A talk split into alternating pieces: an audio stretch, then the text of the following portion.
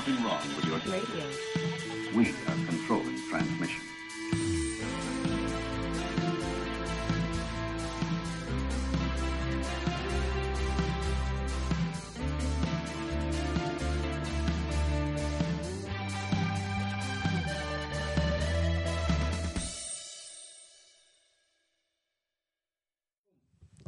Si estás escuchando esto, querrás primero escuchar la primera parte de nuestro podcast, que está tanto en la descripción o en los comentarios dependiendo de en qué plataforma estés viendo esto. Bueno, sin más que decir, para aquellos que ya estaban desde acá desde antes, bienvenidos de vuelta. Esto es Proyecto Celuloide. Bueno, ah, ahora vamos a continuar con los trailers. Tenemos primero que nada a Once Upon a Time in Hollywood, la nueva película de Tarantino. Y quería que empezara el señor J a hablarnos de ello, ya que está, pero apasionadísimo. Em, Hola, me encanta. Me encanta cómo está planteado. Alguna vez lo tuvimos que conversar con. discutir más que conversar con el señor L acerca de cómo Tarantino, para quien no lo sepa, para quien no se lo espere, la película no trata netamente sobre dos actores, sino más va, va más bien ligado a lo que son los asesinatos de Sharon Tate bajo la mente maestra de nuestro querido Charles Manson. Y señor L no estaba seguro de cómo lo iba a tratar y considero que, al igual que lo que hablamos la semana antepasada, Charles Manson no fuera el protagonista, sino que tuviéramos personajes que nos introdujeran a él. Y nada, me encanta, me encanta la, la temática, me encanta la época, me encanta cómo la selección musical que, que tuvo para el trailer. Me, me encanta lo que veo de, de DiCaprio. Creo que el Mm. tipo cada vez está mejorando mucho más. Como que se- siento que cada vez se está desenvolviendo más en eh, naturalmente. No sé. Es que hay que partir. Eh, tuvimos nuestra cuota de pies durante el trailer también. Tarantino, Tarantino. Es que pero un pasado de hay que partir desde que ya está Tarantino. Segundo, el cast es, Pero es bastante bueno. Sí. Es que yo Tarantino creo que se- siempre se destaca por elegir bien a sus Sí. O sea, es que los realidad- conoce, lo elige eso. por algo. En realidad son actores que se sienten cómodos trabajando con Además, es lo que dijeron una vez, Tarantino es tan detallista que si tú le preguntáis de qué colores fueron los calcetines de tu personaje cuando era niño, él te va a decir y por qué ocupaba esos colores. Y eso es fácil porque Tarantino, si se fijan, para quienes ven películas de, de Tarantino, tiene su, ¿cómo decirlo? Su armamento de, de actores. No los va cambiando, Mm. o sea, los va cambiando, pero siempre vuelven en, en alguna Hay una rotación regular. Claro, exactamente. Bueno, en todo caso, Lo mismo pasa con Tim Burton. Tomando Sí, sí, sí. Está de la mano con... Hay un triángulo amoroso Con entre... Juanito Depp y con Elena Bonham Carter. Sí, hay un triángulo amoroso ahí. tomando en cuenta eh, un dato bastante curioso de Tarantino, es que él es como, partió siendo como nosotros. Él fue proyeccionista. Y él no, no estudió cine, él Ahora me explico cine. todo. Y es lo que eh, él dice, que él no fue a una escuela de cine, pero él vio mucho cine y sabe cómo está compuesto el cine. Pasaba películas como nosotros, en formato diferente, claro está. Pero nosotros sabemos en cierto modo cómo él, por lo que pasó, a lo que quiero Claro. llegar. Entonces, él plasma muchas cosas de esa en sus propias películas. Tiene una visión como la nuestra del, del cine, a eso querés llegar. Me, me encanta, yo no tenía ni idea de eso. Me, me encanta saber eso. Me da esperanzas, de hecho. Yo, eh, mi sueño sería ser director en alguna oportunidad. ¿Viste el tráiler de Once Upon a Time? Sí, sí, sí, sí lo vi. Es bastante Está- bueno.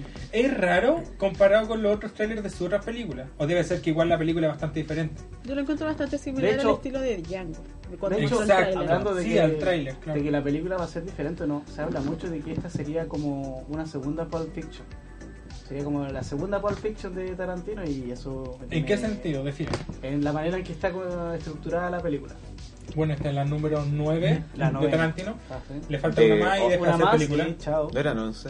No, son 10. No, son 10. ¿Diez? 10 nomás, sí. películas. ¿Sabes Eso cuál es mi aprensión con esta película? El asesinato de Sharon Tate y el, el tema de la familia Manson y de Charles Manson en general. Encuentro que es un tema súper delicado. Mm. Encuentro que a, a No se Charles Manson, a Charles Manson no hay que celebrarlo a pesar de que es un personaje fascinante. Yo, creo, yo creo que eso, sí. Tarantino no tiene la sutileza para tratar ese tema. ¿Tú crees que no Mm. va a funcionar? No sé. Yo creo que por eso Tien- mismo. Tiendo a no. Tien- tiendo, a, ¿Tienes tien- miedo? tiendo a que no. O No sé. Voy a- Pero encuentro que Tarantino no tiene la sutileza para tratar este tipo de temas. Voy a jugar al eh, abogado del diablo, ¿cómo se le llama? ¿Mm? Y voy a ponerme del lado de Tarantino en este caso. Yo voy a decir que, que sí, yo de hecho creo que él eligió no ponerlo de protagonista para no, por lo mismo, para no como glorificar lo que sucedió. Eh, no sé, yo, yo le tengo fe, yo creo que puede llegar a esa sutileza, Yo pero no. depende de cómo. Yo no, no le tengo Quizás fe, sí. le tengo fe negativa. De hecho, podríamos decir que le tengo antife. Es que claro, porque, o sea, yo no soy muy conocedora de la historia de Charles Manson y Sharon Tate, la conozco solamente como de nombre y cultura general, pero al ver el tráiler a mí no me pasa nada absolutamente. O sea, yo por ejemplo, si yo no supiera quién es Sharon Tate y quién es Charles Manson, no, eh, para mí es una película casi al nivel del lobo de Wall Street, casi como de humor. Ese es un factor importante. por eso. Entonces, Por eso claro, no lo ocupan. Ahora entiendo en realidad la preocupación de, eh, del señor L porque es como, sí, eh, es como una diferente visión. Ahora, ¿cómo la va a retratar? Es que Quizás es distinto, como- es sería como la si fuera, sorpresa, distinto ¿cachai? sería si fuera una historia de ficción. Como Django. O como Kill Bill. O como todas las otras películas que hecho entonces, Pero esta cuestión es una cuestión que pasó hace relativamente poco. Sí, igual Y, ya- y Charles Manson murió el año pasado. el año pasado. Sí.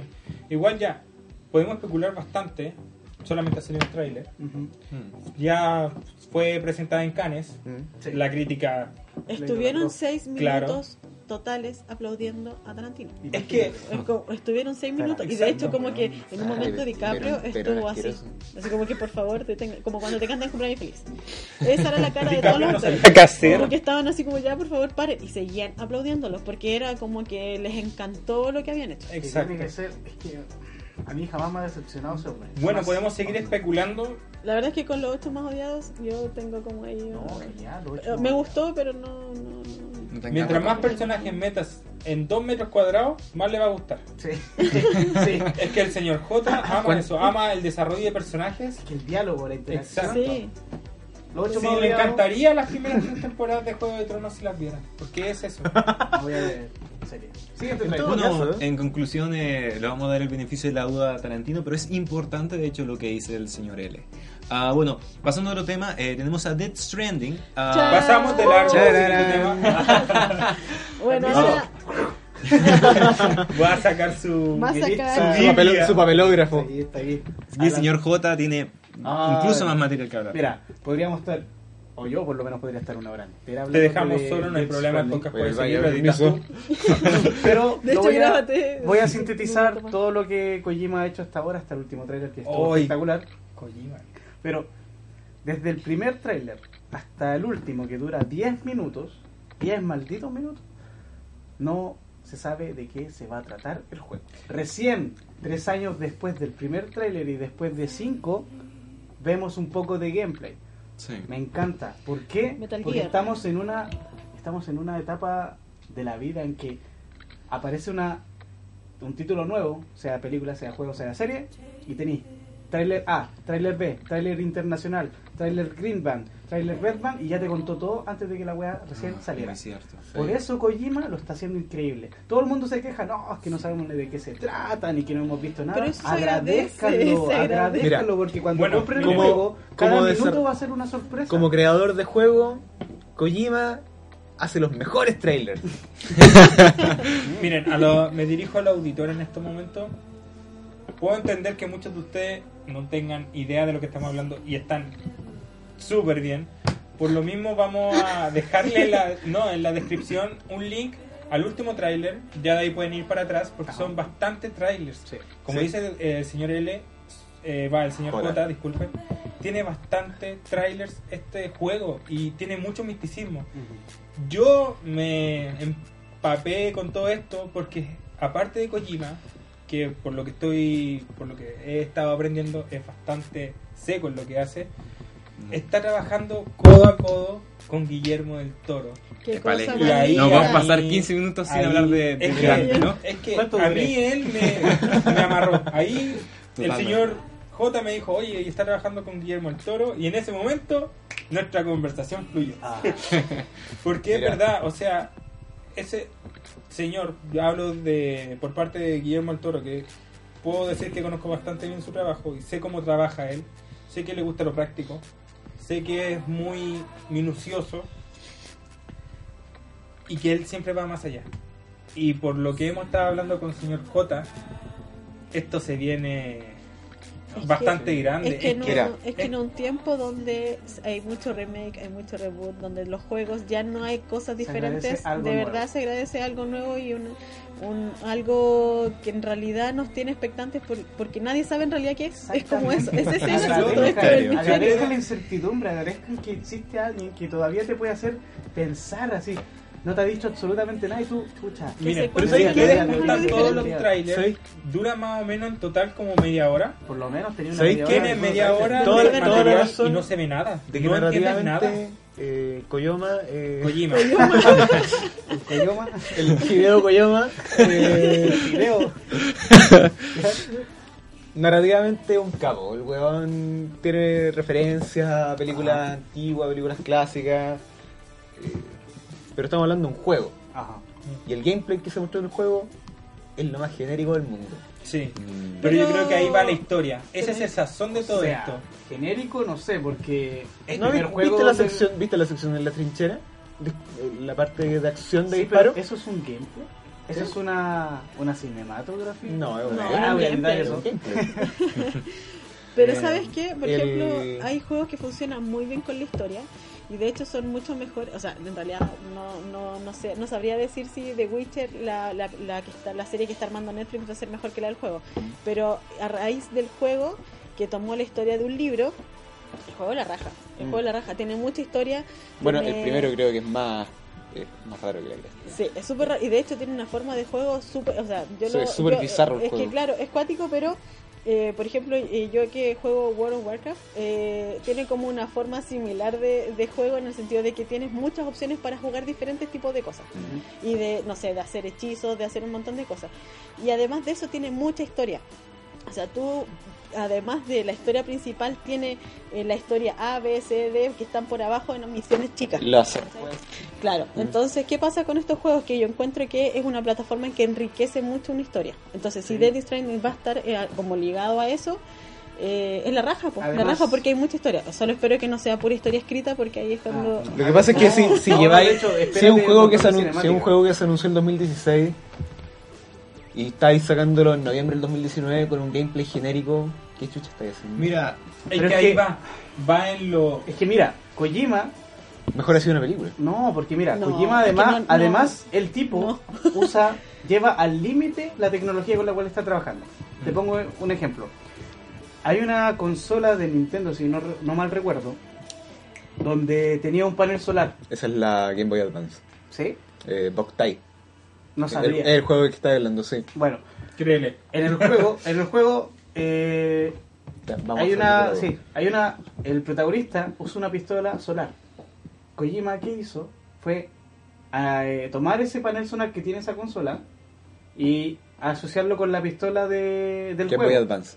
Entonces, si estabas jugando a la luz del sol, tu pistola se cargaba más rápido, tenía una, una ¿cómo se llama? unas modalidades diferentes a cuando estar jugando en un ambiente controlado. Con el PlayStation, por ejemplo, jugué el Metal Gear Ground Zeroes y me fui a la chucha. ¿Por qué? Fue uno de los primeros juegos que jugué en PlayStation, obviamente tenía que hacerlo. Y la, la- el joystick del PlayStation, además de un- una, una luz que tiene eh, fr- frontalmente el joystick, tiene incorporado un parlante.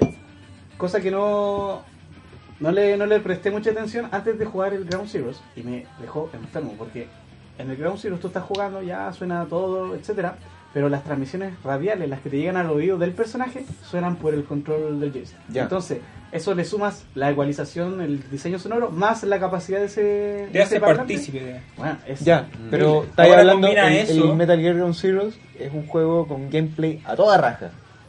Y lo hizo Kojima. Sí. ¿Tú crees que no lo va a tomar esa De base hecho, y lo va según, a... según lo que viene en el trailer, no. Yo, Sí. de hecho, yo creo que Kojima es, eh, está como a otro nivel en tanto a gameplay en sí, ¿Mm? porque el tipo creó esto del sneak attack, esto de, de un personaje que va De infiltración. de infiltración. Sí. Ese es un género que no existía hasta que Kojima lo implementó. Y yo no me enfoco en esa parte que tú dices del gameplay, sino que me enfoco en la parte donde empiezan a, atacarlo las figuras sombrías. ¿Mm? Ujú. Eh, y yo no sé, hay algo ahí que siento que es diferente de la mayoría de los juegos. Lo una diferente. percepción que uno debe tener de... Yo creo que la desesperación que te provoca no poder salir de una parte está súper bien lograda. Mira, por si acaso, y, y yo- yo creo que por eso... Para que- La, claustrofobia para que, pa' que dentro de un no, lugar abierto. para que no se Sí. entienda algo distinto a lo que yo quiero decir, yo quiero que- yo le tengo fe a este juego y a mí, yo soy No, fanático de Kojima. Cállate. Está arreglándola. Yo soy está arreglando. Claro, me estoy sacando el estoy sacando el odio.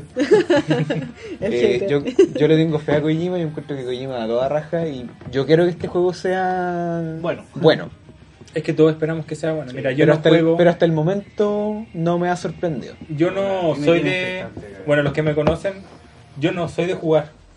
En realidad prefiero mil veces verme una serie de no sé cuántos capítulos, de no sé cuántas temporadas, antes de jugar un juego muy largo. Soy más de los juegos online que se corten rápido. Lo único que me di vuelta fue el Mario Bros. Entonces, pero entiendo todo lo que está pasando porque es diferente. Porque aparte de lo que dijo señor J con respecto a lo que hacía Kojima, lo que hace Kojima, y vuelva a hacer hincapié en que está trabajando con otra persona que le gusta lo práctico.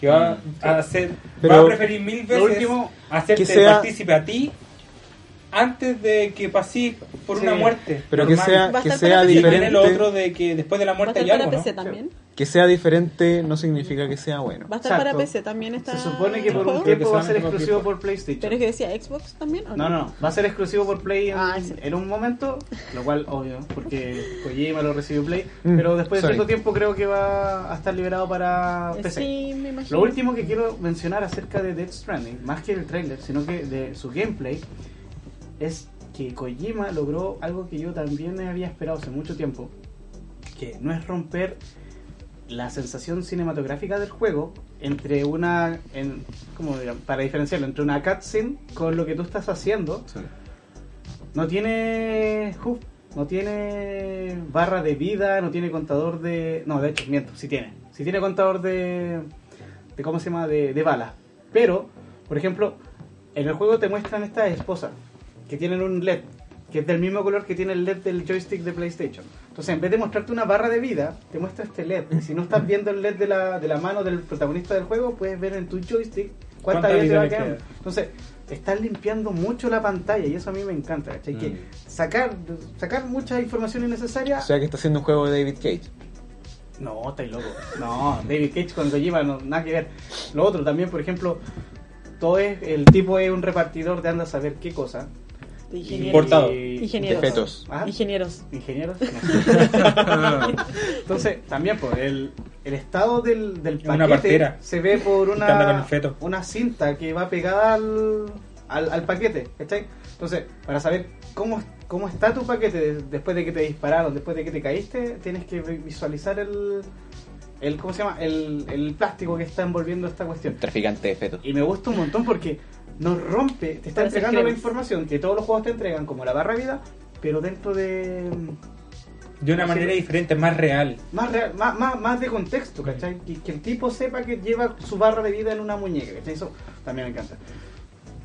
Quiero, Bueno, quiero una dejamos a PlayStation- todos invitados. eh, Al que le quiera regalar una PlayStation 4 lo puede mandar a. Lo vamos a dejar dirección en la Por favor, descripción. por favor, si me quiere hacer feliz, regáleme el juego nomás. Yo con eso estoy pagado. ¿Cómo lo va a jugar, caballero? No importa. No importa. Se va a prostituir para. A lo Kojima con un panel solar se hace una Play 4. A lo Kojima. Oh. Bueno, dejamos a todos los auditores invitados a ver los trailers. Yo siento que el mayor gustillo de todo esto es que uno intenta sacar su propia teoría acerca de qué es todo esto, que vea los diferentes videos donde combinan los dos trailers, los ponen como al, al mismo Al ritmo, unísono. al unísono. Eh, hay cuestiones fascinantes sobre esta sobre esta película. locura de Kojima. Esta, que te digo, película, un- el videojuego. Pero bueno, pasando al siguiente tráiler, no sé si tendremos mucho que decir sobre esto, no sé si vieron el tráiler de Onward. Que la señorita de No, hasta Démosle la respectiva. No, hasta aquí llegó el podcast. O Sí. que desaparezca nomás así de la nada. No, Ya, eh, no sé. ¿cómo lo hacemos? ¿Se retira señorita N? No, pues tienen que hacer una. O no, mejor que no se, no se escuche más. No, eso ya está grabado. De- Ya. despídete del auditorio. lo Despídete de los auditores, pues sí, ya. mínimo. Eh, pucha, en honor al tiempo y por mis deberes, me tengo que ir. Pero voy a estar en el próximo, espero estar completa. Así que. Acaba, Eh, acaba de decir flojos de mierda. No, es fue porque. Porque me tengo que ir nomás. Ya, Estamos agradecidos de su Por- presencia en el sí. episodio de hoy. Eh, Vamos a quedar puros machos recios acá. Ajá. ¿no? Club de Sí. Toby, esto acaba de tomar otro, Esto No, no. acaba, acaba Oh, de no, tomar otro miedo. rumbo. otro rumbo. En Tengo cualquier miedo. momento. Hay unas películas que empiezan así. Van a hablar de una buena receta y van a terminar hablando Oh, de. sí. Oye, no. La Vale Good. Sacha Grey. Resumidas cuentas, ¿qué fue una buena receta para ti? ¿Qué fue una ¿Por qué buena conocía receta la Valley Good? Rápido. Pero así es cultura general chilena. Claro, Good. claro. ¿Qué? ¿Qué Necesitamos fue una que... buena receta para ti? Ah, Rápido. una buena receta para mí es eh, buena fotografía. sí, por favor, no me, no me digan, o sea, no me pongan ahí hablando de la película, por favor. Está todo grabado. ya, de nuevo. ¿Quién es la Eh, una, una buena receta para mí es buena fotografía. Eh, un guion dinámico, rápido. Eh, no me aburrió, que eso es algo que, que valoro en las películas. Pero lamentablemente para mí el personaje no era un personaje entrañable, no era un personaje con el que me podía conectar porque detesté su personalidad. Y claro, eh, después de conversaciones ahí con, con el señor F, me di cuenta que, claro, el, el mundo de Chef eh, se mueve quizás así como en muchos lugares. Y creo que quiere demostrar un poco cómo es la es como la crudeza de, de, de tras bambalinas por así decirlo de un restaurante. Eh, eso me gustó mucho. Me gustó mucho ver como la presión de tratar de servir algo bueno para los comensales. Pero eh, no me gustó el personaje. Ese me fue mi problema ¿De uno al principal que siento que no hubo que no hubo no hubo como un cambio en él, no hubo, ah, porque una recaída en drogas para mí es algo pero muy heavy, ¿cachai? Entonces, estar ahí, o sea, demostrarlas de forma tan simple, sin síndrome de abstinencia, claro, Brandy Cooper. Eh, puede, o sea, después de dos años pelando conchas sin haber cambiado la personalidad, no, no me conectó. Entonces, ese fue mi problema, le pongo un 6. Un 6, igual generoso. Sí, ¿Te das cuenta que te acabas de perder el, el sorteo? Ah, ya, Ya, bueno, no ya, importa. ya, Me lo... Yo saco por ti. Yo saco por ti. parece- Ah, me parece bien. Sí, ya. Ya, listo. Me parece bien. Bueno, eh, ahora es el turno del Spotlight para Onward, que es una película animada, la última película que va a sacar Pixar. Ah, no la última, sino que la, la más reciente más bien. Ah, acabamos de ver el tráiler, así que quiero las opiniones frescas de la, de la mayoría de esta sala. En un principio el tráiler, la animación parece DreamWorks, no parece Pixar. Segundo, pienso que Pixar ya está muriendo, de a poco. Se lo comió Disney. Exacto, se lo comió Disney. Esa es la cuestión. Y Pixar dejó de ser Pixar. Pizza. Pixar. Claro, bueno, la pizza. Sí. Pero es que es lo que pasa con los estudios de videojuegos. Tú tenías estudios como BioWare, que hicieron un montón de juegos súper buenos. Pero a esta altura eh, son parte de estudios de, de empresas más grandes. Al final, el BioWare de hace 15 años o de hace 10 años no es el BioWare de ahora. Porque tenéis otros desarrolladores, tenéis otros programadores, tenéis otros equipos de creativos. Al final es BioWare solamente de nombre. Yo creo que eso es lo que le pasa a Pixar. Mm, Que ahora solamente es Pixar. Pixar es un nombre. Claro. Mm. Es interesante lo que pasa porque por lo menos para mí me pasa eso de DreamWorks, pero al principio, una vez entra el personaje en la casa, ya veo los movimientos de cabellos, las expresiones de Sí, Pixar. eso en es- sí. eh, o sea, eso es Disney. Sí, en realidad. Como que ya se mezclaron los dos, como que ahora eh, lo que está haciendo Es Pixar que- y Disney Es que eso, es eh, es hacer un- una... Antes, eh, antes veía una película animada ¿Mm? y sabías diferenciar DreamWorks, Pixar y Disney. Sí.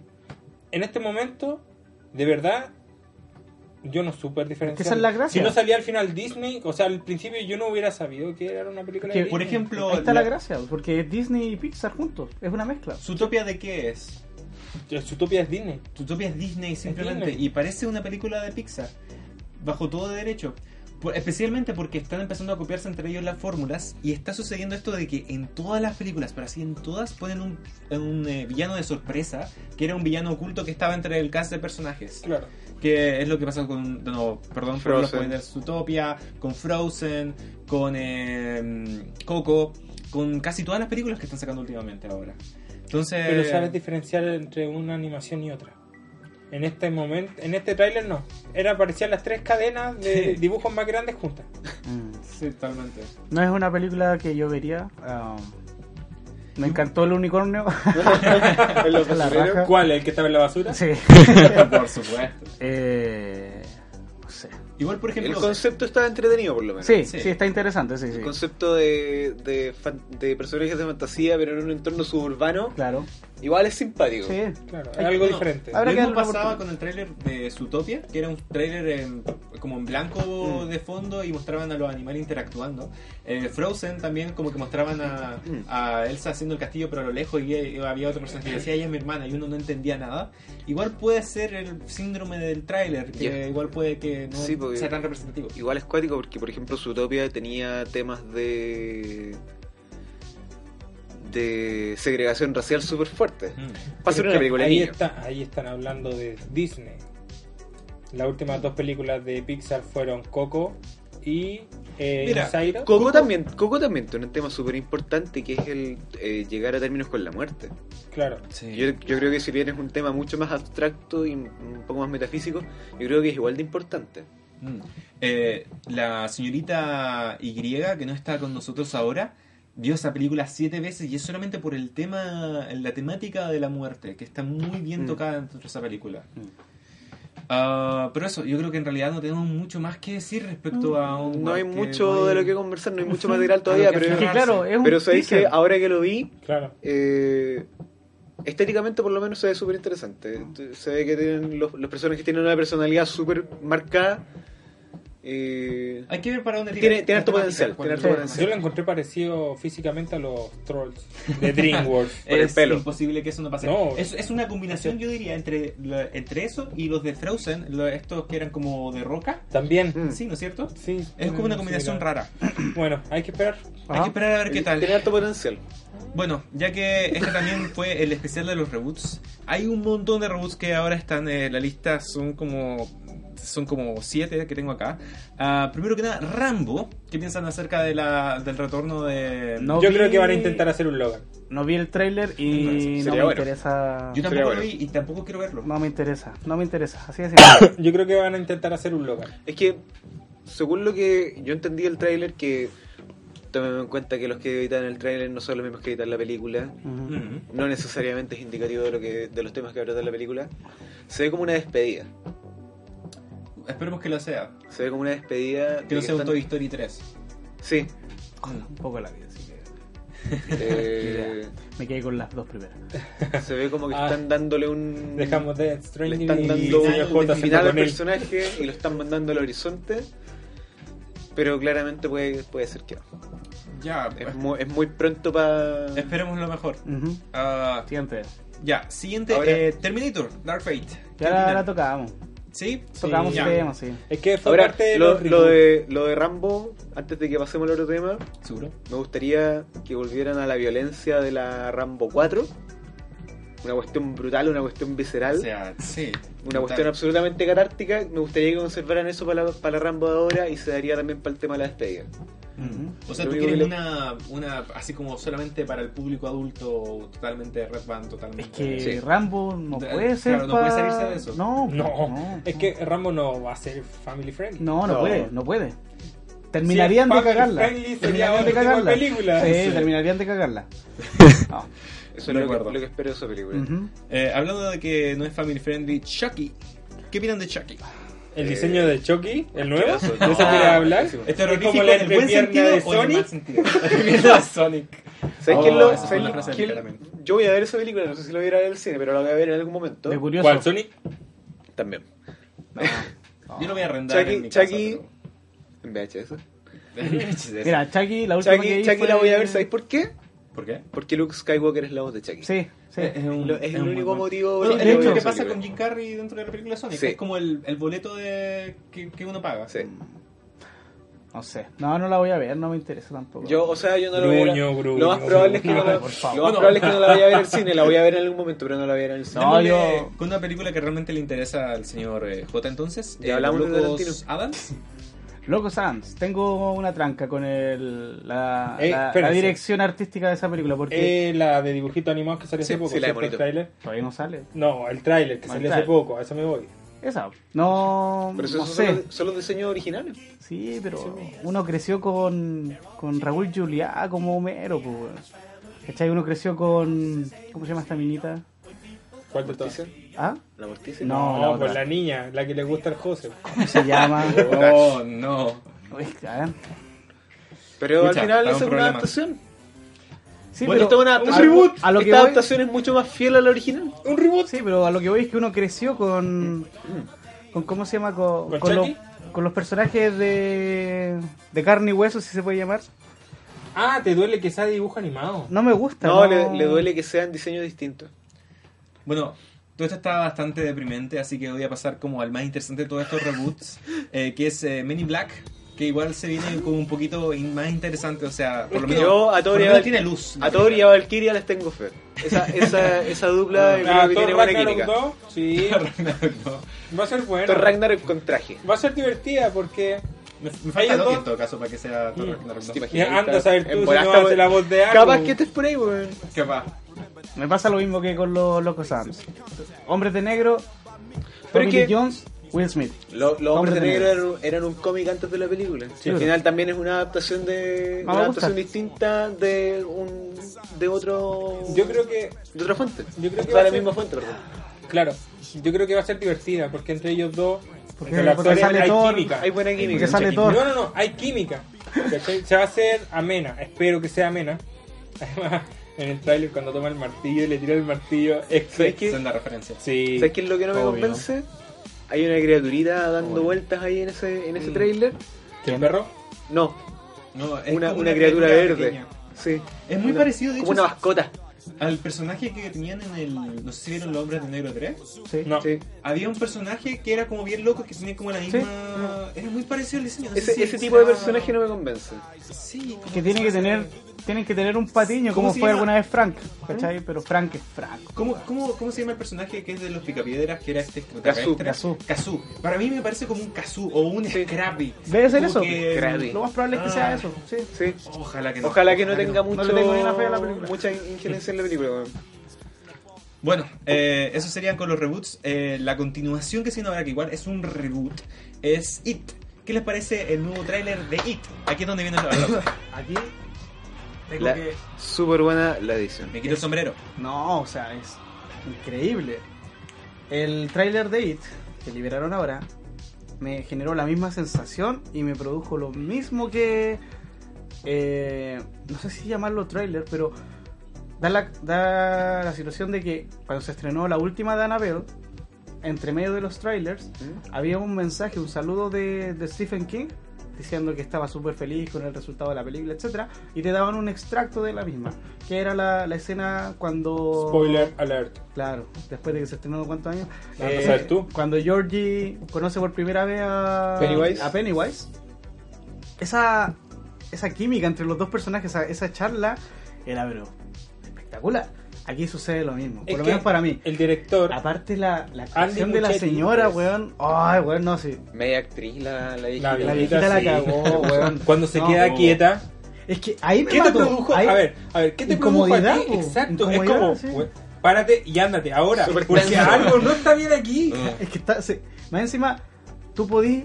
Está tan bien. eh, ¿Cómo puedo decirlo? Trabajado. Trabajado esa, esa toma y esa escena en particular que tú puedes diferenciar si es un cuadro congelado o, la, o es la actuación de la señora. Y es la actuación de la señora. Entonces, bueno. No. Toda la fe del mundo esa película. Toda la fe del mundo. Yo Porque también. Andy Muchetti sabe dirigir y sabe hacer una adaptación. Es que oh, fue genial. Lo único que me preocupa es que los personajes en sí sean, los protagonistas me refiero, sean muy dos dimensiones, porque están tomando las características de niños. Y obviamente tienen que ser lo suficientemente parecidos como para que sean reconocibles. Que tengan una pero continuidad. que tengan una continuidad. Pero ojalá no se vuelvan como una parodia de ellos mismos. Una sino que- caricatura de. Sí. sí, sí, Eso, que esa, es, esa es la aprensión que tengo con respecto a esta película. Bueno, Ah, es lo sí. que pasó también con la película antigua, ¿no? No, es una, Que la una serie. Bueno, de hecho, la es la, es la serie- serie que he visto en mi serie. vida. La serie de dos capítulos que al fin y al cabo. no, no, una no. serie como de seis Lo que capítulos. pasa es que Ya, pero a lo que yo me agarraron voy la es serie que- y la, la, la, la La editaron, juntaron, la editaron. Claro. editaron. A lo que yo me voy es que la versión de los adultos en esa Mm. en la versión antigua Los niños era eran- una caricatura de los Sí, niños. sí. Los niños eran los niños eran muchísimo mejores actores que los Y, actores. Sí. y en esta película dejaron también la vara súper alto. O sea, Sí. yo, Los niños Beverly. yo no vi que. oh, weón, Beverly, weón. Este weón se menor de edad. Este weón se, se enamoró. Sí, tocando ay, la ay, puerta. FBI, aquí, la FBI. favor, Por eso, por favor, ponle el efecto FBI, ¿Quién no hubiese- Open Up. ¿Quién no hubiese querido tener una compañera de curso como Beverly, weón? Puta la weá, weón. Pero no, a lo que Oh, iba. Dios mío, no puedo A lo que iba es que. A José le gustan las locas, pasando al dato. No, por favor, dejemos ese tema totalmente aparte. Cuéntala como talla. Please stop. Eh, en esta película, los niños en particular dejaron también la vara súper alta. Sí. Pero, lo bueno de, de- del capítulo 2, que son adultos, es que se van a poder. Tienen la oportunidad de hacer algo nuevo. ¿A qué me refiero con esto? Yo, sin haber visto Stranger Things, estoy completamente seguro que ese es el espejo de Stranger Things. Lo que vimos Sí. en, en capítulo 1. Sí, No. sí es cierto. No, No, o sea, ni hasta tanto. cierto lugar No. yo creo que sí es cierto. No, Stranger Things estamos tiene algo divididos. diferente. La Mira, mesa se ha dividido. Lo que sucede es que Stranger Things es un reflejo de, de lo que era Stephen King y muchas otras series, muchas otras películas. Entonces, sí se siente muy Bueno, familiar. ellos iban a, los directores de Stranger Things iban a dirigir It 1. Ah, ¿en serio? ¿En serio? No tenía ni idea. Eh, pero bueno, de nuevo, hay como ciertos eh, paralelismos muy, muy evidentes. Eh, toman direcciones muy, muy diferentes con el material, pero la sensación que hay del compañerismo entre los niños igual es, es como el mismo. No es exactamente lo mismo. Estamos derrumbando aquí. Estoy intentando explicarme, pero en realidad como que me faltan palabras para No, yo creo que si bien están ambientadas en los 80, tienen algunas cosas en común, el- la vibra que tienen las dos, la, la Stranger Things Ujú. y It son distintas. Como te digo, sin haberla visto, Es nostalgia, pero nostalgia diferente. Sí, son Nostalgia era tipos de nostalgia. o sea, ese, ese cameo, es bueno. ese, ese cameo Street Fighter y al 1, oh, weón, más encima, ni siquiera al 2, weón. En Stranger la Things- maquinita, sí. Stranger Things es más inocente. Sí, me imagino, me imagino. Es Es, que- de Netflix, weón. No. Es, otro, es otro público también. pues. Sí, también. Igual eso. entre lo que muestra Netflix y lo que muestra Disney Plus, Netflix es una, es una plataforma un poquito más adulta en todo caso. Ha subido material un poquito más Ah, adulto. no. Sí, definitivamente. Soy... Sex Education. Ah, sí, por ejemplo. Pero no, es genial y además el Pennywise y todo lo que todos los horrores que conllevaba el Pennywise. se llama Pennywise. po. Pennywise. ¿Qué hago? Ya. Elite, Elite.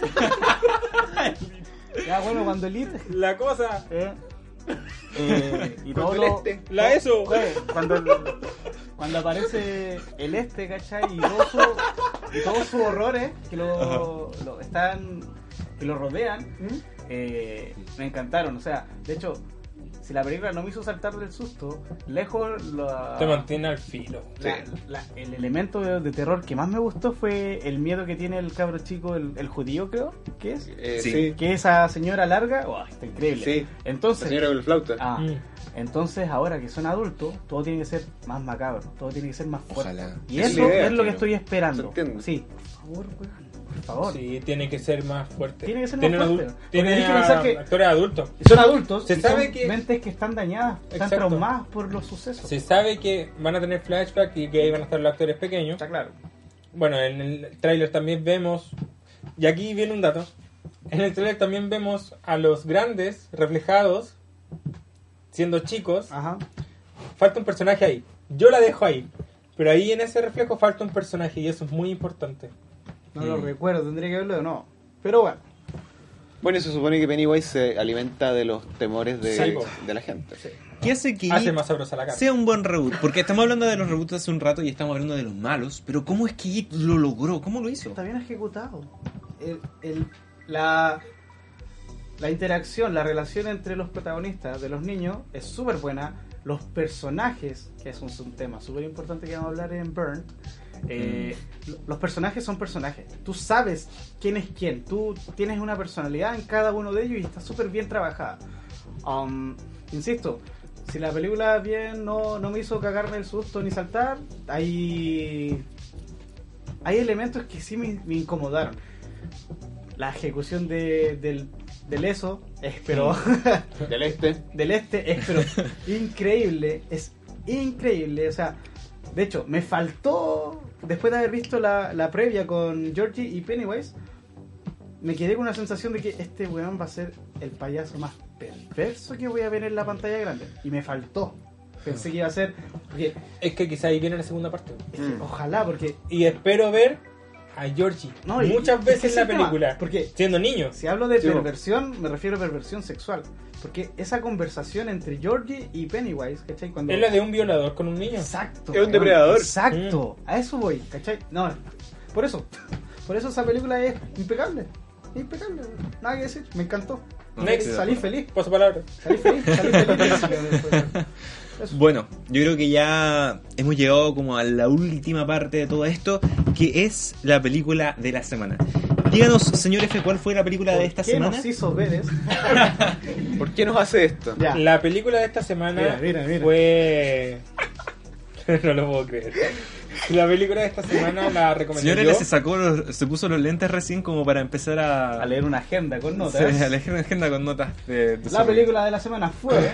Ok, la película de la semana eh, fue una idea entre nosotros y la partí yo con una película que se llama Una buena receta, la cual es... eh, el personaje principal lo Ayuda. hace, lo hace Bradley Cooper y la pucha, o sea, quiero saber qué es lo que pienso, No, piensa cada uno porque Antes, de que, antes. de que quede- empecemos con las opiniones, yo quiero saber qué opinas tú de la Sí. película. Espera, espera, Sí, espera, sí, espera un poco, para no, para que no se pierda un poco el auditor.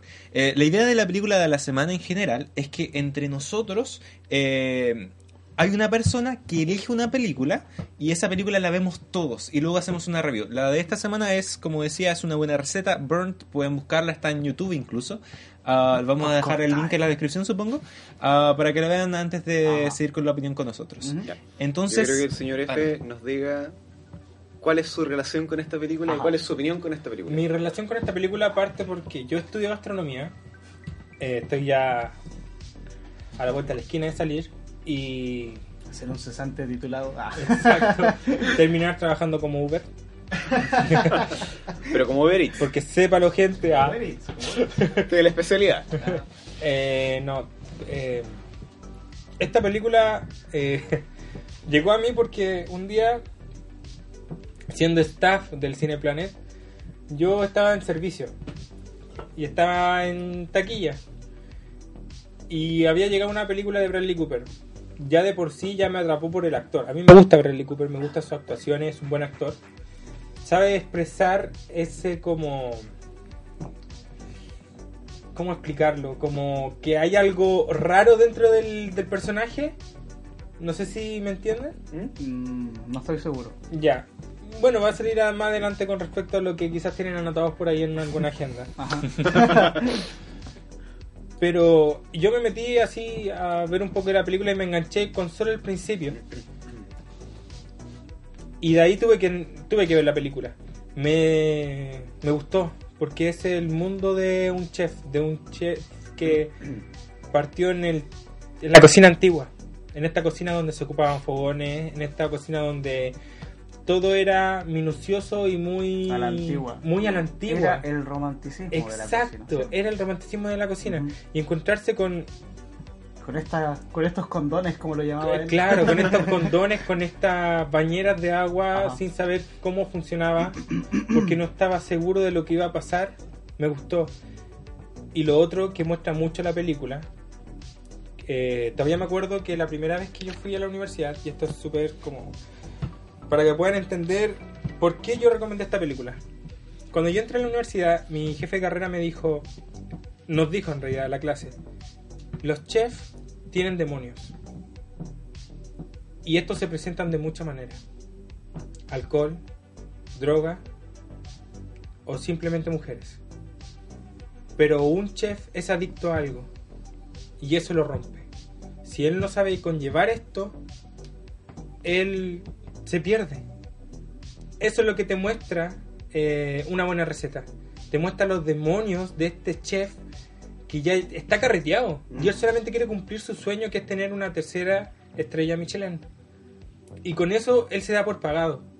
Y hasta en una parte de la película él dice, yo quiero... ¿Conoce eh, los 47 Ronin?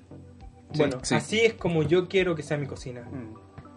No perfecta, porque nunca una cocina va a ser perfecta, pero sí aguerrida, sí teniendo un foco y cumpliendo ese foco.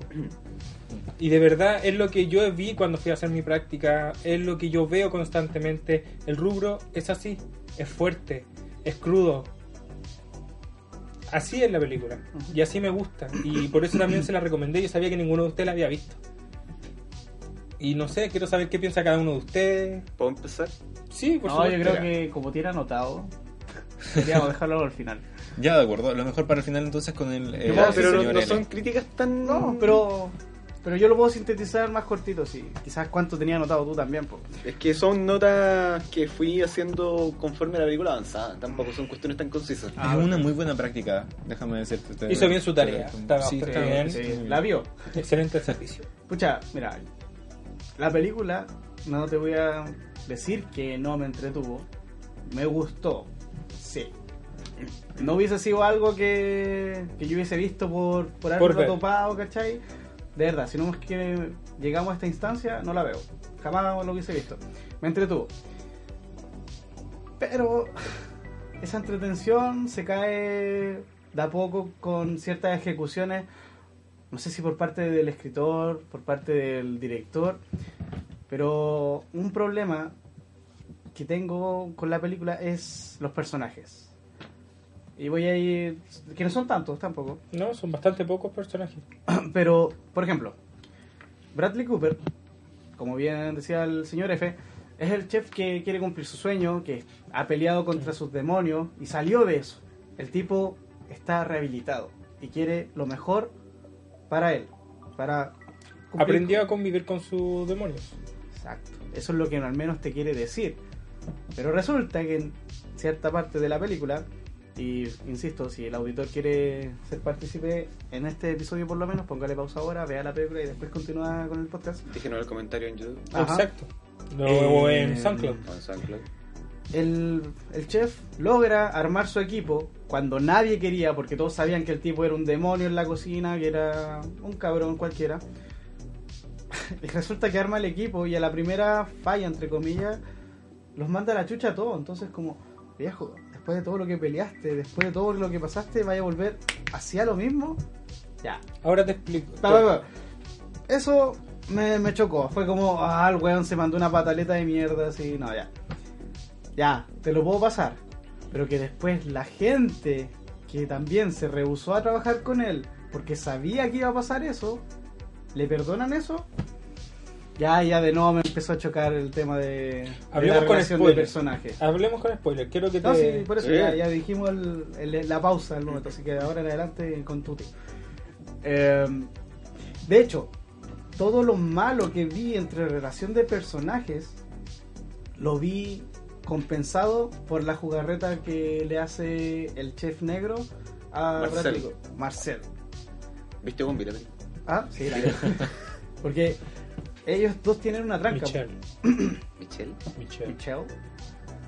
No.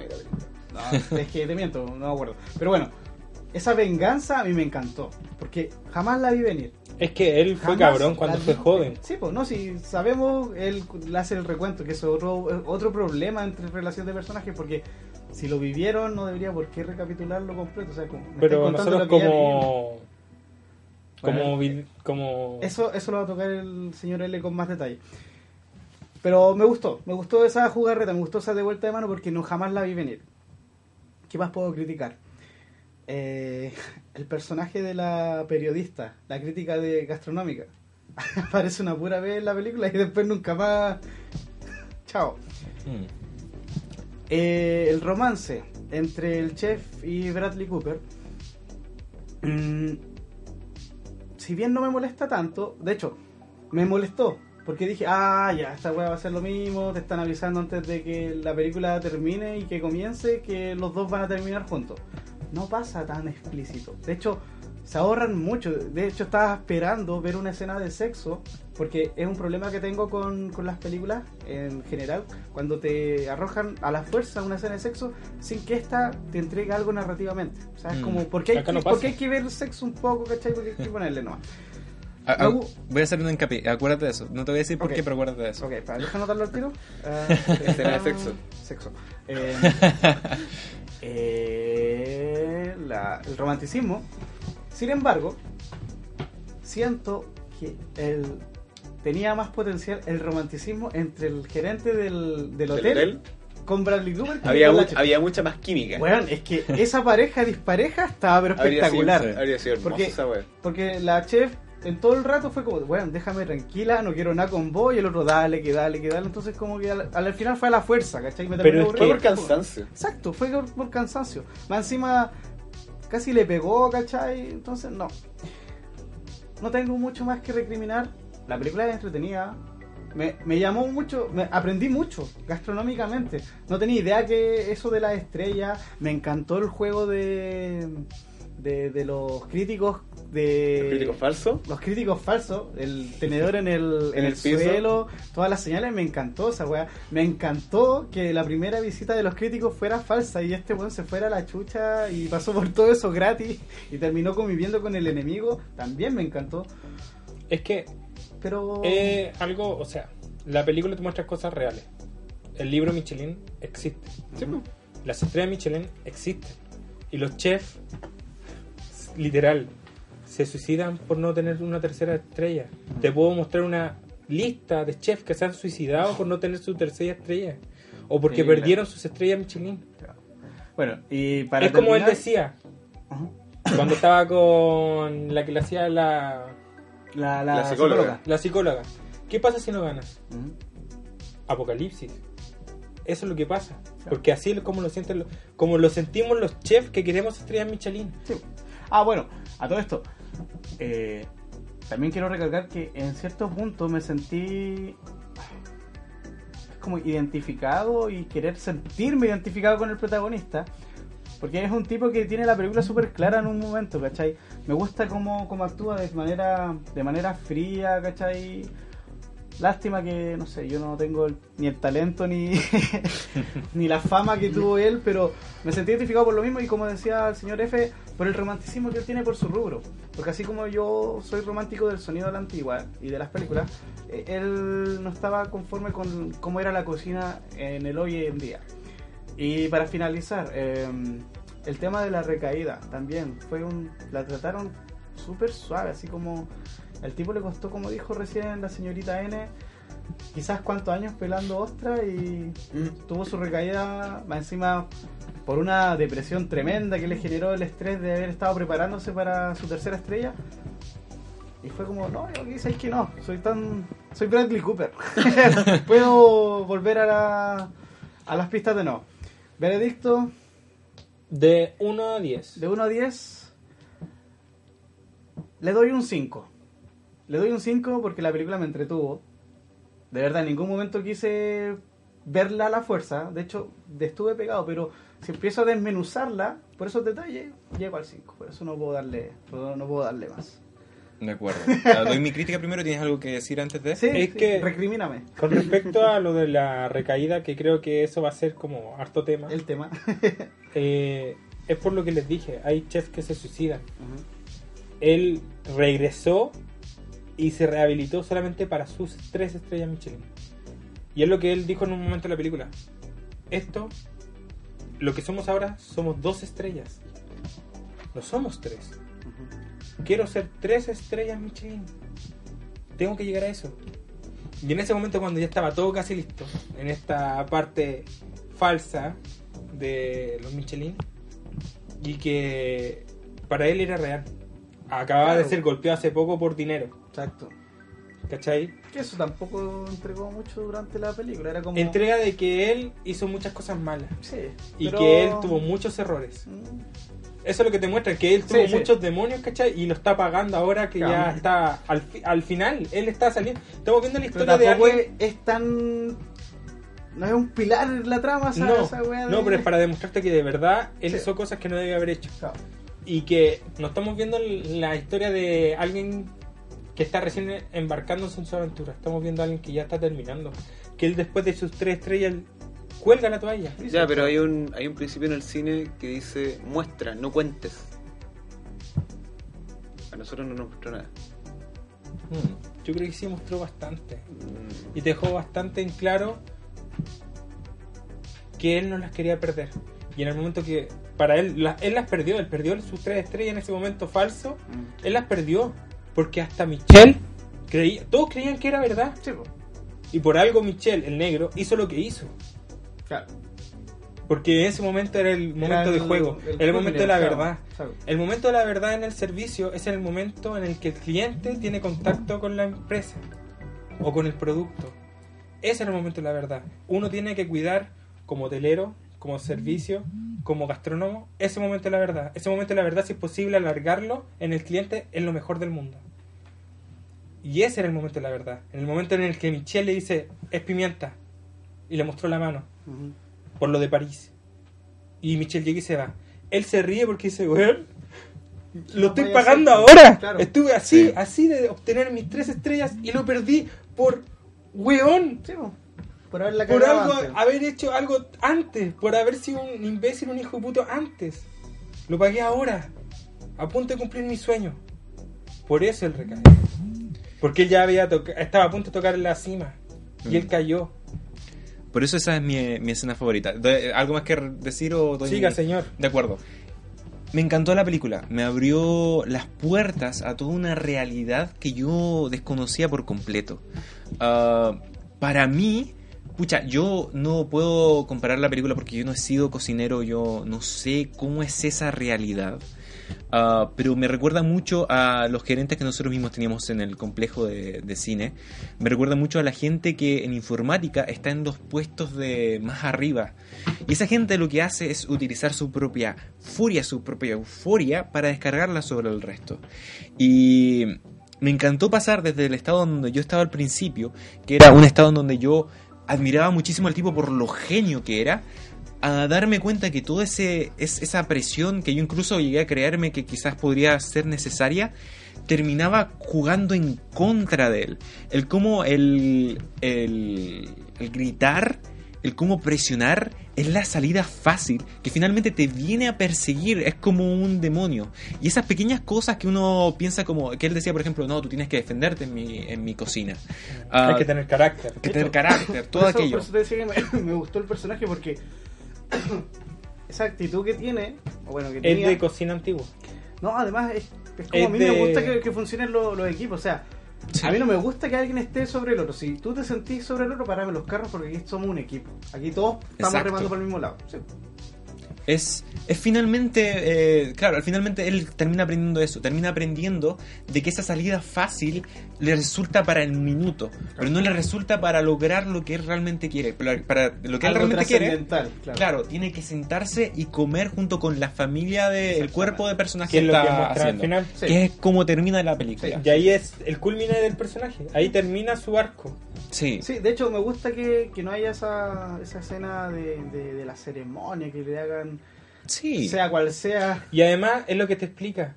Si se fijan, él no celebra que ganó las terceras ¿no? O sea, como que Él- una sonrisa. No, porque después de eso, el mundo sigue. Él se sienta y quizás sigue siendo el mismo hijo de puta, pero Lo aprendió logré. tantas cosas en el camino y lo logró. Obtuvo una tercera estrella, que siendo súper sincero, conseguirlas es difícil. Tomando en cuenta que en Chile no hay nadie. De más, me imagino. Mm. Para mí Eso- es más que evidente. Ah, no tengo mucho más que agregar que eso. La película para mí está súper bien hecha, la fotografía está súper bien dirigida, eh, actorazo Bradley Cooper. Tengo problemas con su personaje, pero son, son mucho menores que los que el resto de mi... Según yo, sí es cierto, el cine es de mostrar, no de contar, pero... eh, el dejar ciertas cosas en el misterio, especialmente cuando se trata acerca de cosas que pasaron antes del comienzo de la película, para mí igual es adecuado. Entonces yo, pucha, yo quedé súper contento con la película. Yo le di un 7 de 10. Eso. Y, y tres estrellas Ahora que, Michelin. ahora que lo mencionas, lo que, ahora que lo mencionas, hablando de la fotografía, lejos lo que más me quedó grabado fue el servicio de los platos. Creo Mm, que sí. está excelente esa ejecución de cámara con respecto al, a Cuando la él dice gastronomía. servicio. Todo. Es, es- es ver un comercial de, de algún hotel o algún crucero. Me gustó Ah. demasiado. ¿Y la banda sonora? No la ¿La recuerdo. música de fondo? De hecho, sí. Está, está bueno. Al principio me gustó demasiado. Después como que... ¿Sabes lo que lo embarró en todo caso? Para mí El pasó. doblaje. El doblaje para mí fue El fatal. doblaje. Especialmente la tipa, la pelirroja. Sí. Era es un acento muy- asqueroso, sí. sí. sí, esto, eso es eh, verdad. ¿Qué pasó con el sexo? Que. Ah, no, no, no, eso es para otro podcast. Guarda, Ah, guárdate esa imagen en la memoria para otro Ah, podcast. no, Pero eso, ¿qué eso es el- problema que tengo. ¿Qué pasó con eso? Bueno, Ya. bueno, ya terminé mi crítica. El Señor señor, L, L. que venga a atacar Ah, con todo. Mira, Ya. es una película. Está bien filmada, está bien editada. La, la edición es un poco esquizofrénica a veces, ¿eh? Pero en general está bien. Pero como película, encuentro que es una película extremadamente torpe. Torpe. Es lo, lo, lo, lo primero que se me vino a la mente cuando. Y se va a poner los lentes para leer Voy a leerte el, dic- rosario que el tengo. rosario que tiene. Por ejemplo, los personajes eh, son todos recortes de cartón que giran en torno a Bradley Cooper. Bueno, es la historia de él. Sí, pero los personajes tienen que ser personajes también. pues. O sea, los personajes más allá de la presentación que les hicieron al principio no existen. Son Son planos. son herramientas narrativas. Que para mí un personaje que es una herramienta narrativa, la verdad es que es un personaje que, fracasa. Por ejemplo, el chef negro, ¿cómo se llama? Michelle. Michelle, cuando se encuentra por primera vez con Bradley Cooper, cuando él vuelve y lo persigue y se tiran las bolsas de basura y se lo, lo agarra en la llave. Lo primero que hace cuando, cuando cacha que no están peleando es narrarle lo que pasó hace tres años. Pero esa narración no se la está haciendo Bradley Cooper, esa narración no la está haciendo nosotros. Sí, sí. para, mí, para mí eso es extremadamente torpe. Sí, yo en ese punto, pero igual esa, yo siento que es la única, la única parte donde sucede. Pero sí, esa parte donde él como que dice como, sí, y yo fui tu cocinero Sí, hace dos yo- años, bla, bla, bla, y yo, bla, yo sé que para ti era muy importante exposición. y nosotros estábamos en la cocina de Jean-Luc y, y yo después me fui y yo sé que tú estabas herido y por eso tú me mandaste a sanidad a mi, a mi restaurante. Claro, es como que esa- si para mí esa, exposición, Sí. para mí esa exposición es extremadamente torpe. Y cuando empieza, disculpa, cuando empieza episodio 1 y empiezan las letras, ¿qué hace? Episodio Sí. uno es un asco. ¿Qué, qué, qué pasa cuando salen las letras? Sí, ¿Te ahí, se, ahí, claro, ahí, eso está mal, según yo. Eso está mal, eso está En pésimo. Star Wars. Star Sí. Wars. Es que es un tipo de historia distinto. No, pero te están de- relatando algo para no mostrarte 20 o 30 minutos de película. Sí, pero estamos hablando de... Te resumieron en un rato lo que Pero- necesitáis saber para que pero la- está, pero está- estableciendo un escenario. Exacto. El No es una escena- en el escenario cuando ya, cuando Está muy bueno. no me acuerdo cómo se llama el personaje de de Bradley Cooper con con el negro, Bradley Cooper. con Bradley Cooper con Bradley Cooper negro. eh, no, la- el escenario ya está establecido. La película ya está andando y lleva 20 minutos. El personaje de Bradley Cooper lo encontré extremadamente desagradable. Encontré que encontré Eh, que el chef. Sí, está bien, Sí. sí. eso es justificable. Pero encontré que el guion encontraba maneras de hacer que el mundo girara en torno a Bradley Cooper. Se encontraban con esta crítica de cine, de, de cine, de, de, Gastronom. de- de gastronomía. Cine, bueno. Eh, y se encuentran y lo primero que le dice, ah, eh, Bradley Cooper. Eh, soy lesbiana pero me acosté contigo. Claro. Sí. Extremadamente torpe. Eh, Te molestó que explicaran todo. me molestó O la forma. Me molestó que me explicaran todo como audiencia. Porque esa- esas líneas no estaban dirigidas a Bradley Cooper, esas líneas estaban dirigidas a mí. Sí. Y de hecho, Entiendo, esa entiendo. línea por parte de ese personaje que no vuelve No, no nunca más en la película. Creo que aparece, ¿Para esa- qué? aparece en esa escena en que se encuentran, aparece en otra escena cuando está Ella comiendo en el restaurante y Es escribe que, una eh, crítica. Era igual- el fin del personaje en todo caso. No. Era para que. Ay, Yo, yo creo que le Pero cortaron entonces, ¿por qué, escena, tenés que- porque entonces, ¿por qué lo presenté como, a por qué lo presenté como personaje? Podría haber sido un crítico X. Porque de hecho sale. Esa, ese personaje Es que está ahí, no. ese personaje está ahí para decir Te están ese personaje, ese personaje es lesbiana y no se resistió a los encantos de Bradley Cooper. Y también te están explicando de que él es muy conocido por todos. Sí, de cierta manera. De que Sí. él de verdad tiene un carrete. Pero eso también lo podría haber dicho si fuera un crítico X, porque No podéis ponerlo, podéis ponerlo en la desarrollo. misma. Pero la actriz, de hecho, sale eh, con los créditos al principio de la película. Yo creo que debería haber tenido algún rol más grande en la película, pero le Con- cortaron por lo la menos de apoyo, de apoyo moral. Quizá. Ya, lo otro. Bradley Cooper, el personaje, es un excelente chef, un ex- tremendo chef. Se lo hizo su chef rival al, al final. Tú eres el mejor Y por eso estás tú, acá. y tú guías el camino porque todos te seguimos. ¿Por qué Bradley Cooper es el mejor chef? ¿Qué hace? ¿Qué hace distinto a los otros chefs?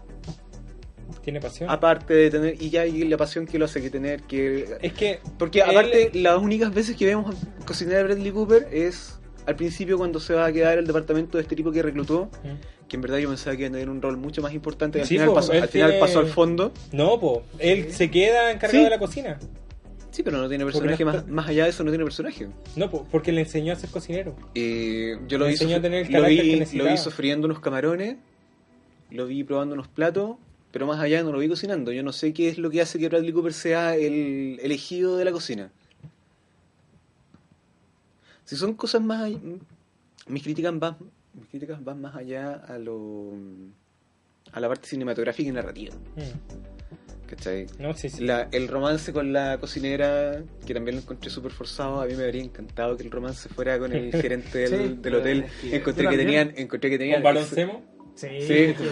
Con bueno, encontré que tenían excelente química. Frederick Sola. De hecho, cuando No vieron bastardos cuando ¿No, no era ese mismo actor el que estaba en esta película con Emma Watson que era de Chile? Sí, Ah, no tengo idea. No sé. sí, en Colonia. la colonia, Colonia. Sí, también. cuando Buena cuando película. Bradley Cooper le dio el beso a- al gerente del, del hotel. yo Esa dije, escena esto- es genial, Yo dije, estos buenos se, puta en bola, estos buenos se quedan juntos. y No. Habrían sido mucho mejor pareja que con la, con No, la de hecho, ese, ese, es que esa escena está demasiado bien. ejecu- No sé si es la misma. No, creo que no, porque la otra que me recuerdo están solo. Pero hay una escena, un diálogo entre ellos dos que es genial cuando.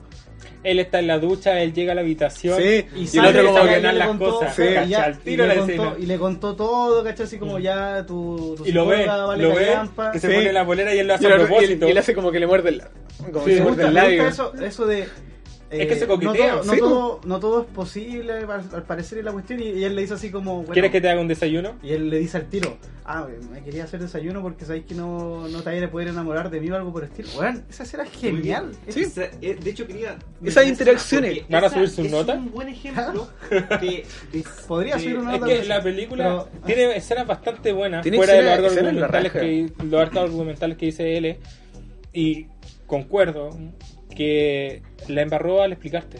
Sí, porque en Eh. esa escena que menciona eh, el señor J, pucha, funciona porque están mostrando sin decirte, te están, el diálogo está hecho de tal forma que no te diga directamente en la cámara como yo estuve en una relación con él y él es homosexual, Claro, bla, bla, bla, bla. Ah, de hecho, si no es hasta, hasta la parte cuando conversa con la psicóloga es que no nos enteramos de eso. Sí, pues. Claro. Entonces, cuando ya nos los vemos juntos interactuar, ya, ya es sabido, ya Y de hecho, entre los dos ya esa, se sabe esa esa escena de, de cuando la psicóloga dice, ah, tú sabes que Barón Semo está enamorado de ti. Ajá. Encuentro que esa escena está de más. Yo creo que con las interacciones que tenéis con. Sí. Incluso con las interacciones de, Es de ese diálogo que en adelante. algo. De ese diálogo en adelante, O sea, está de más. sin mentirte, si no hasta esa escena y si hubiésemos obviado la, la escena de la psicóloga, yo no me entero.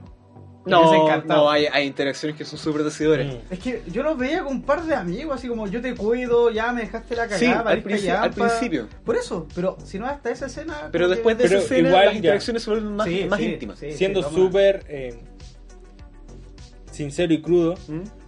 es la relación de dos amigos de años.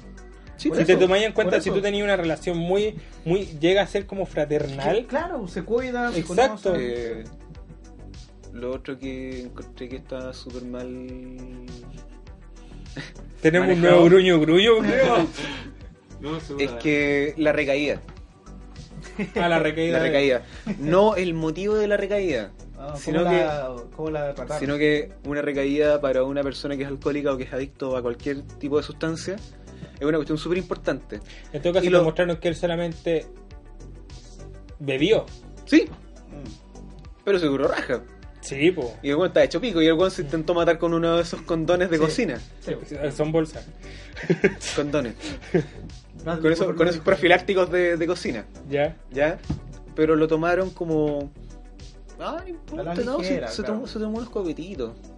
Pero yo creo que una recaída para una persona adicta tenéis que tratarlo con un poco más de delicadeza, con un poco más de gravedad. Yo creo que lo, lo tomaron. ¿Cómo hubieras tú ligera. ejecutado la recaída? Primero Tomando yo- en cuenta que la recaída tenía que haber ido sí o sí. tomando en cuenta que la recaída tenía Sí, que haber ¿cómo sido lo hubieras hecho tú? La habría sermoneado un poco más.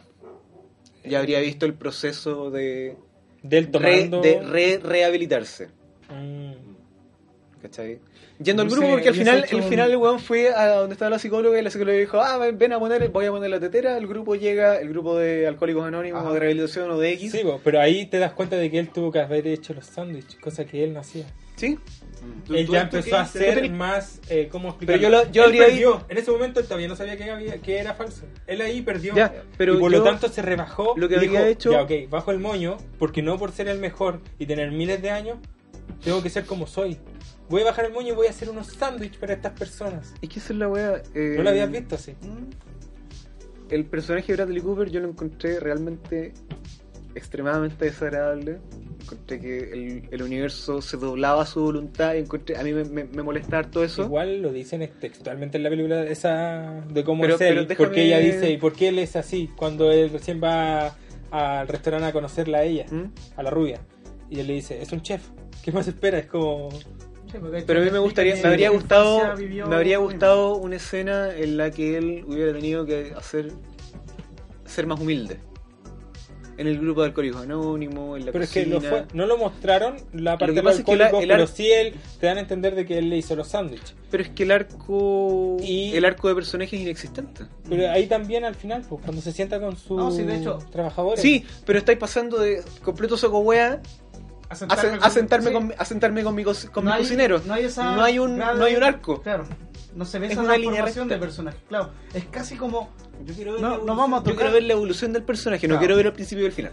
Claro. Porque es como casi decir, nos vamos a tocar al personaje. Lo vamos a dejar igual en el, Claro, en y, el pedestal. pero, y al final se va a caer y va a hacer esto. No hay, no hay un arco. Y lo otro es que Y lo otro, la verdadera estrella de Michelin, la verdad fueron los amigos que hicimos en el camino. Cacha. Mira. Toma. Remate con. Tómate esa. No te levantes porque si no te pego otro.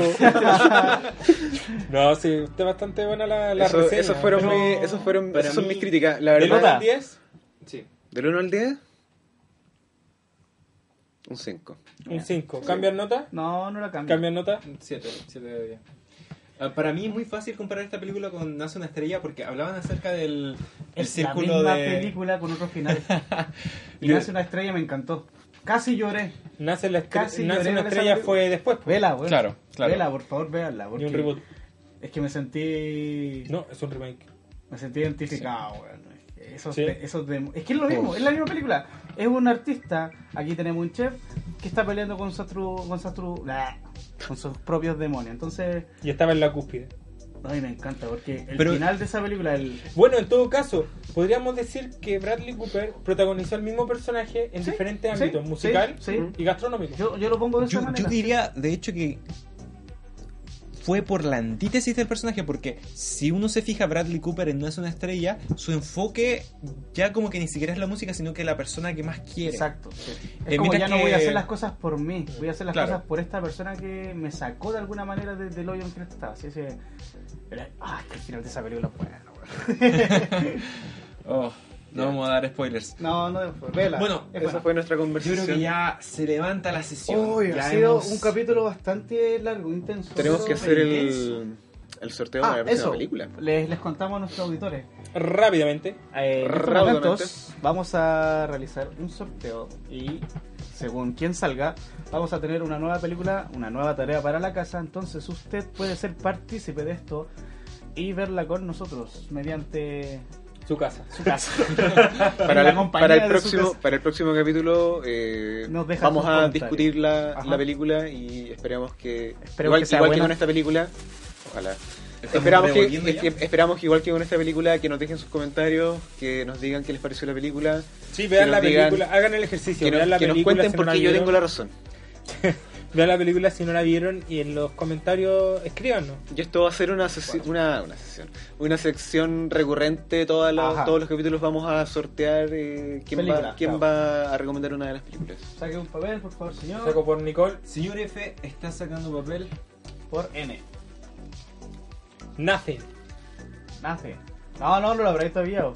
Crear suspenso ya lo Verga. habré todavía, ¿Ya? o.